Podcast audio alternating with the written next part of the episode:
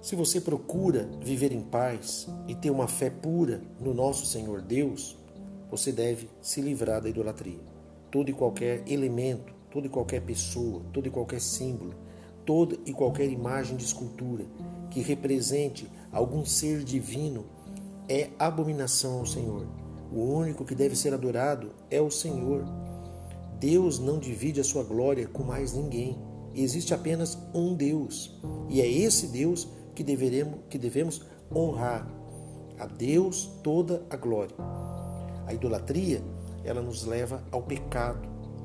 Deus não deixou nenhuma imagem para que viéssemos adorar. Pelo contrário, Deus é espírito, e aonde está o espírito do Senhor, há liberdade.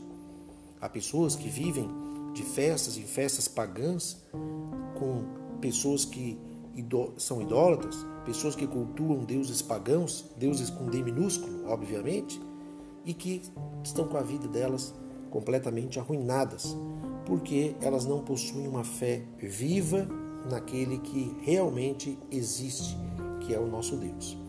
O Senhor Jesus, ele foi muito claro quando ele disse que toda glória deveria ser dada ao Deus único.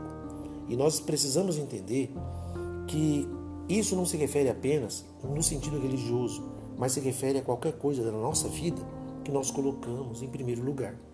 Quando você coloca um filho, um cônjuge, o teu trabalho, a, a, a uma atividade específica como primeiro lugar na sua vida, você está ali fazendo idolatria.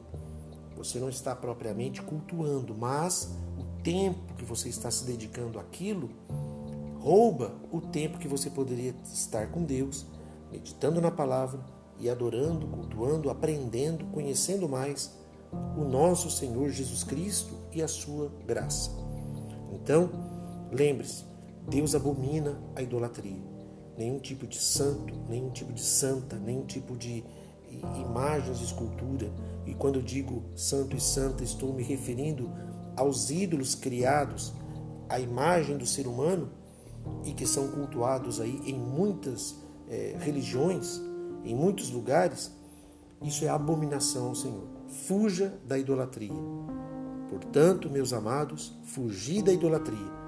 É o que está escrito de forma muito clara pelo apóstolo Paulo na sua primeira carta aos Coríntios, capítulo 10, versículo 14. Deus abençoe você.